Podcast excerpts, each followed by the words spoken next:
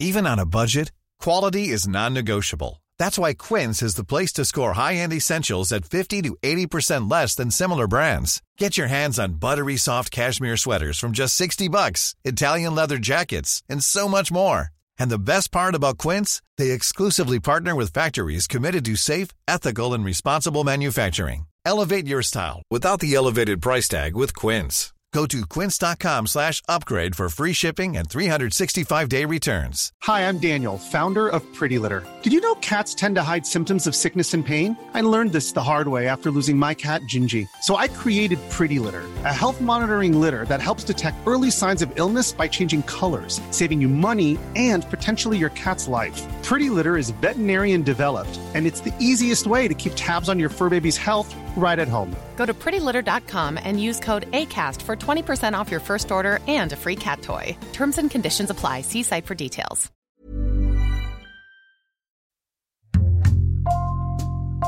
Bonjour, c'est Jules Lavie pour Code Source, le podcast d'actualité du Parisien. Un drame dans la Manche le mercredi 24 novembre. Au moins 27 personnes sont mortes après le naufrage de leur embarcation, des migrants partis de France et cherchant à rallier l'Angleterre. Ça aurait pu être moi, a expliqué dans le Parisien quelques jours plus tard un autre migrant qui venait de franchir la Manche illégalement de nuit sur un petit bateau. Jack a 21 ans, il est originaire du Sud-Soudan et il était prêt à tout pour rejoindre l'Angleterre. Ariane Rioux, journaliste au service récit du Parisien, l'a rencontré avant et après sa traversée. Elle nous raconte son histoire aujourd'hui dans Code Source.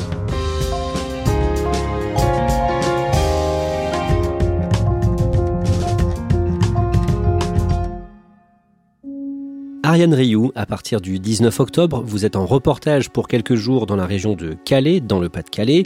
Décrivez-nous cette région, la côte d'Opale. C'est 110 km de littoral, de plages de sable fin, de dunes avec des herbes hautes, de falaises blanches et de jolies villes côtières.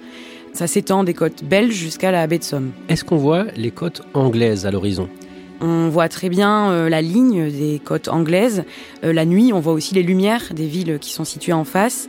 En fait, il y a seulement 43 euh, km qui séparent Calais de Douvres dans le Kent. En général, d'où embarquent les migrants qui essaient de traverser la Manche pour rejoindre l'Angleterre?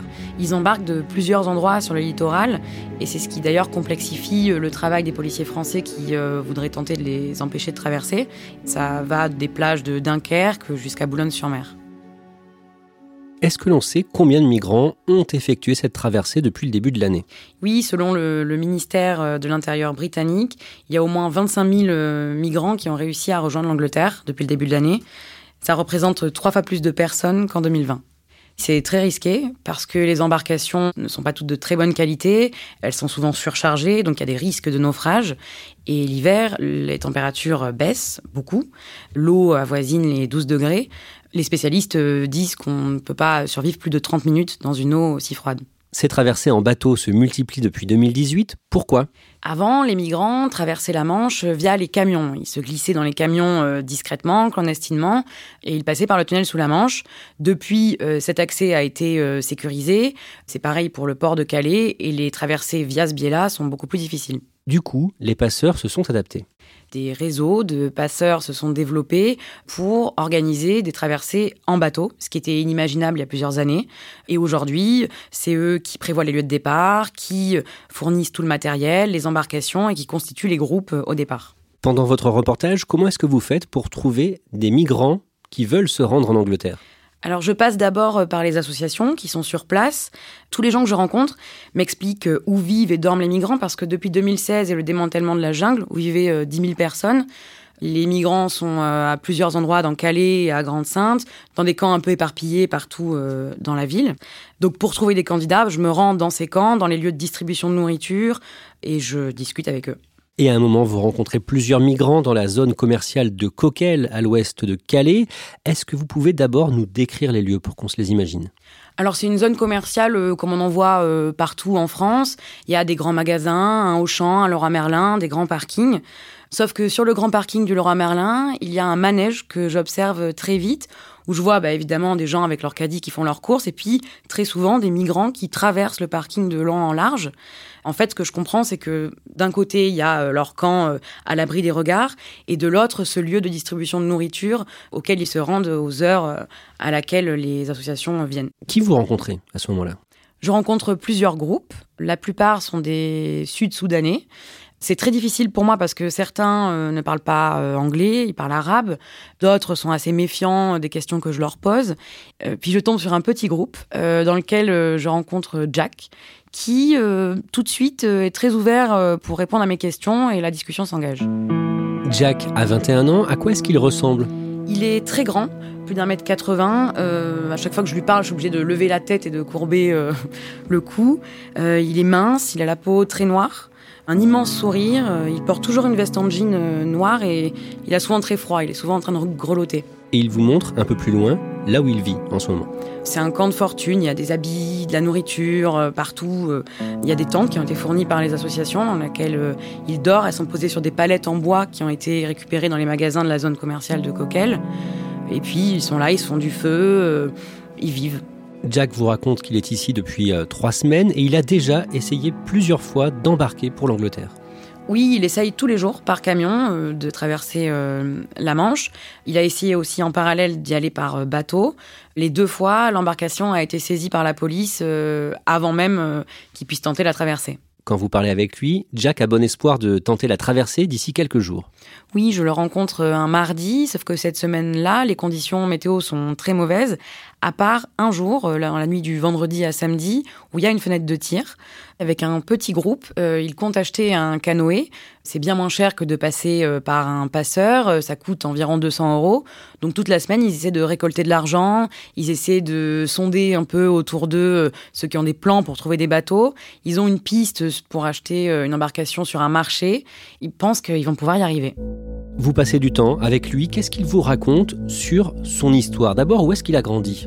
Jack a grandi au Soudan du Sud, dans un village euh, sur les bords d'une île blanc qui s'appelle Renk. Il a euh, cinq frères, euh, deux sœurs, il vit avec ses parents. mais en 2013, il y a une guerre civile qui éclate au Soudan du Sud. Il est contraint de quitter le pays et il rejoint un camp de l'autre côté de la frontière dans lequel il va passer trois ans avant de décider lui-même, à 16 ans, de partir pour Khartoum, la capitale du Soudan, et pour essayer d'avoir une nouvelle vie.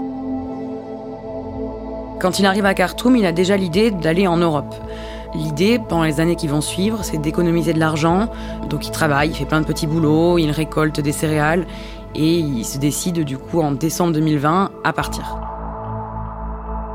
Alors il achète une voiture et puis il traverse donc le Soudan, il rejoint la Libye et il arrive quelques mois plus tard, pendant l'été 2021, à Tripoli en Libye. Et là, il va chercher à rejoindre l'île de Lampedusa en Italie. C'est la porte d'entrée de l'Europe pour tous les migrants qui euh, viennent d'Afrique.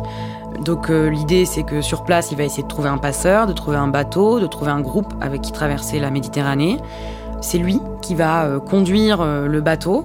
La traversée dure plusieurs heures et il finit par atteindre Lampedusa le 5 septembre 2021. Comment est-ce qu'il fait ensuite pour euh, rejoindre Calais?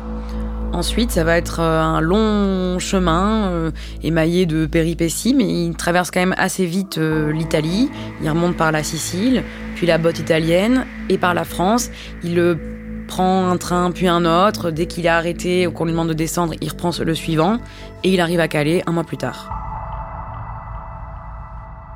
Le fait qu'il ait lui-même tenu la barre du bateau pour euh, traverser la Méditerranée, c'est important pour lui? Oui, c'est important parce que rares sont ceux qui l'ont fait et qui peuvent euh, se targuer de savoir conduire un bateau. Euh, et à Calais, ça va lui servir parce que les gens vont le savoir et il va pouvoir mettre ça en avant pour traverser la Manche. Ariane Rioux, après quatre jours de reportage sur place, vous rentrez à Paris, à la rédaction. Votre papier sort dans le Parisien le 31 octobre. Et puis les jours passent. Au bout de trois semaines, vous êtes toujours sans nouvelles de Jack. J'imagine que vous vous inquiétez pour lui? Oui, je m'inquiète parce que euh, quand je quitte Jack, il n'a pas de téléphone. On s'est juste échangé nos comptes euh, Facebook. Le lendemain de cette journée où il aurait dû traverser, il m'envoie un message via le téléphone d'un ami, mais depuis, je n'ai plus aucune nouvelle. Le dimanche 21 novembre, vous recevez un message sur Facebook, sur Messenger. Je reçois un message en anglais qui me dit euh, Bonjour, comment ça va? Et c'est Jack. Euh, il m'apprend très vite que ça y est, il est arrivé en Angleterre.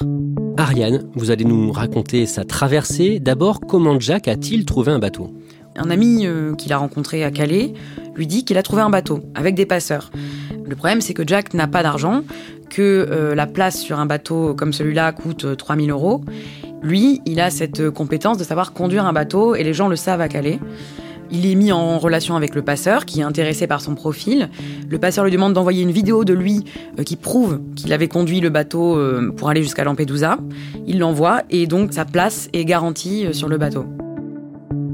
Le bateau, c'est un Zodiac avec un gros moteur.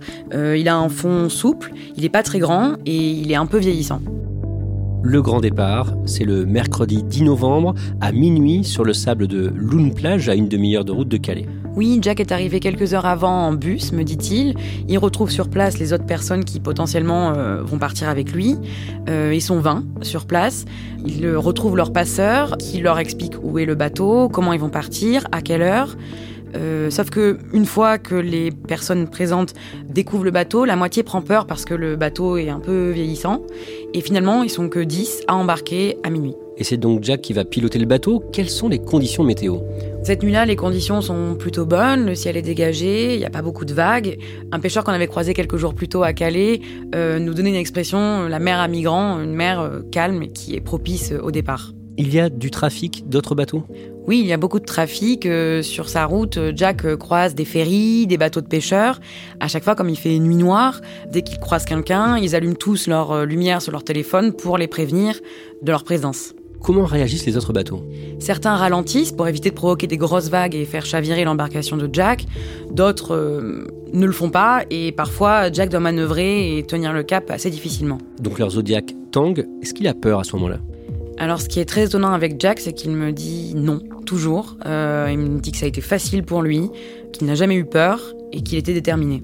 La traversée dure 7 heures. Ils sont obligés de s'arrêter à plusieurs reprises pour éviter de chavirer. Que se passe-t-il dans la dernière ligne droite, juste avant son arrivée à Douvres en Angleterre? Un gros bateau s'approche de l'embarcation de Jack.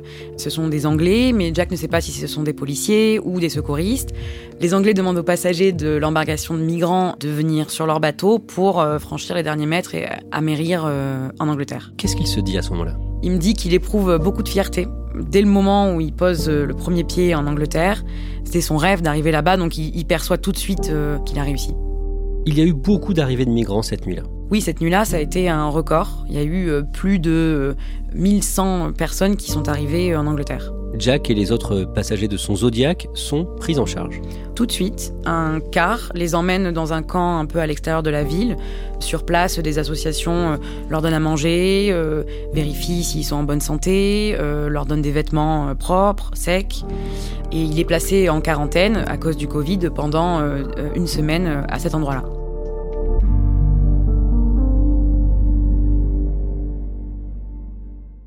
Et une semaine plus tard, il est placé dans un hôtel de Folkestone à une quinzaine de kilomètres de Douvres par les autorités euh, britanniques et il reste encore euh, à ce moment-là en quarantaine. Ariane Rioux, Jack vous donne donc de ses nouvelles le 21 novembre et quelques jours plus tard, le mercredi 24, un drame se produit dans la Manche.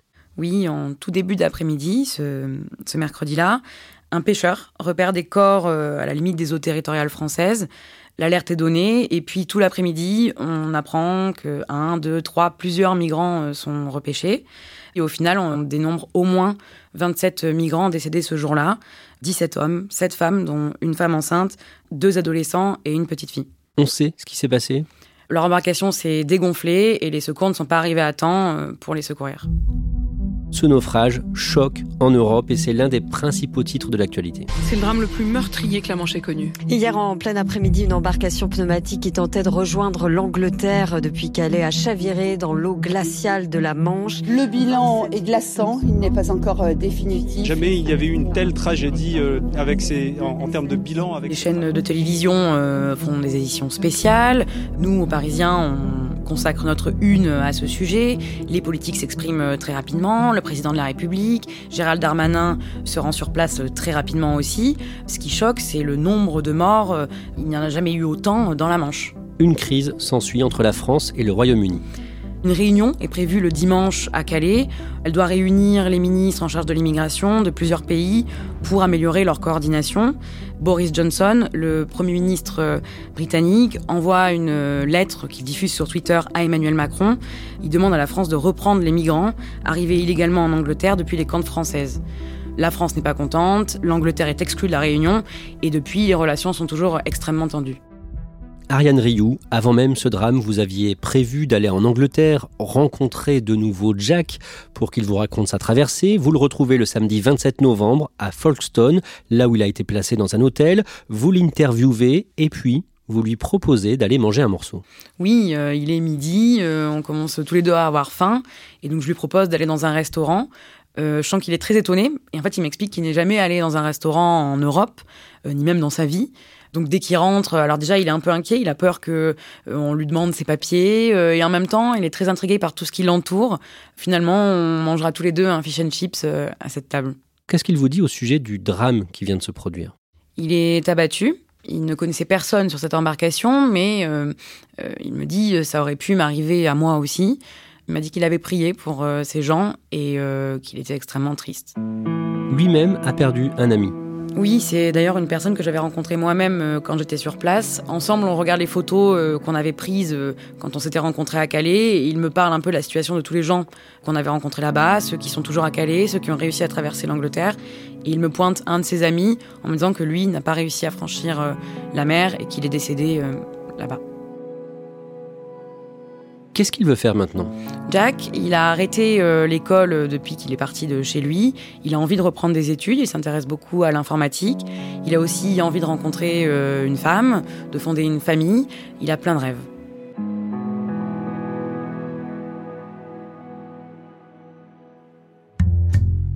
Merci Ariane Rioux. Je rappelle que vous êtes journaliste à la cellule Récit du Parisien. Code Source est le podcast d'actualité du Parisien. Cet épisode a été produit par Sarah Amni, Raphaël Pueyo et Thibault Lambert. Réalisation Julien Moncouquiole.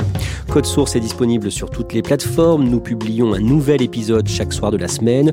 Pour n'en rater aucun, abonnez-vous. Vous pouvez nous suivre sur Twitter, nous laisser un commentaire sur votre application audio préférée ou bien nous écrire directement code source at leparisien.fr.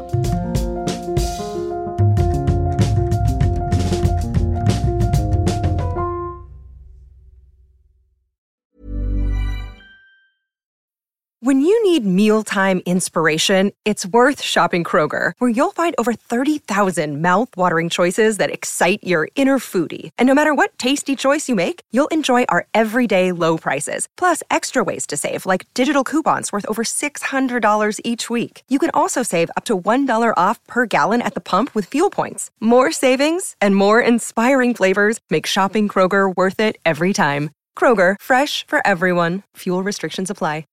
Save big money on everything for your next project at Menards. Spring is here, making it the perfect time for outdoor projects. Suncast storage sheds are an excellent solution for protecting outdoor lawn and gardening tools. They're easy to assemble, and the all weather construction provides water resistance and UV protection. Save big on Suncast storage sheds. View our selection of Suncast products today in store and on Menards.com. Save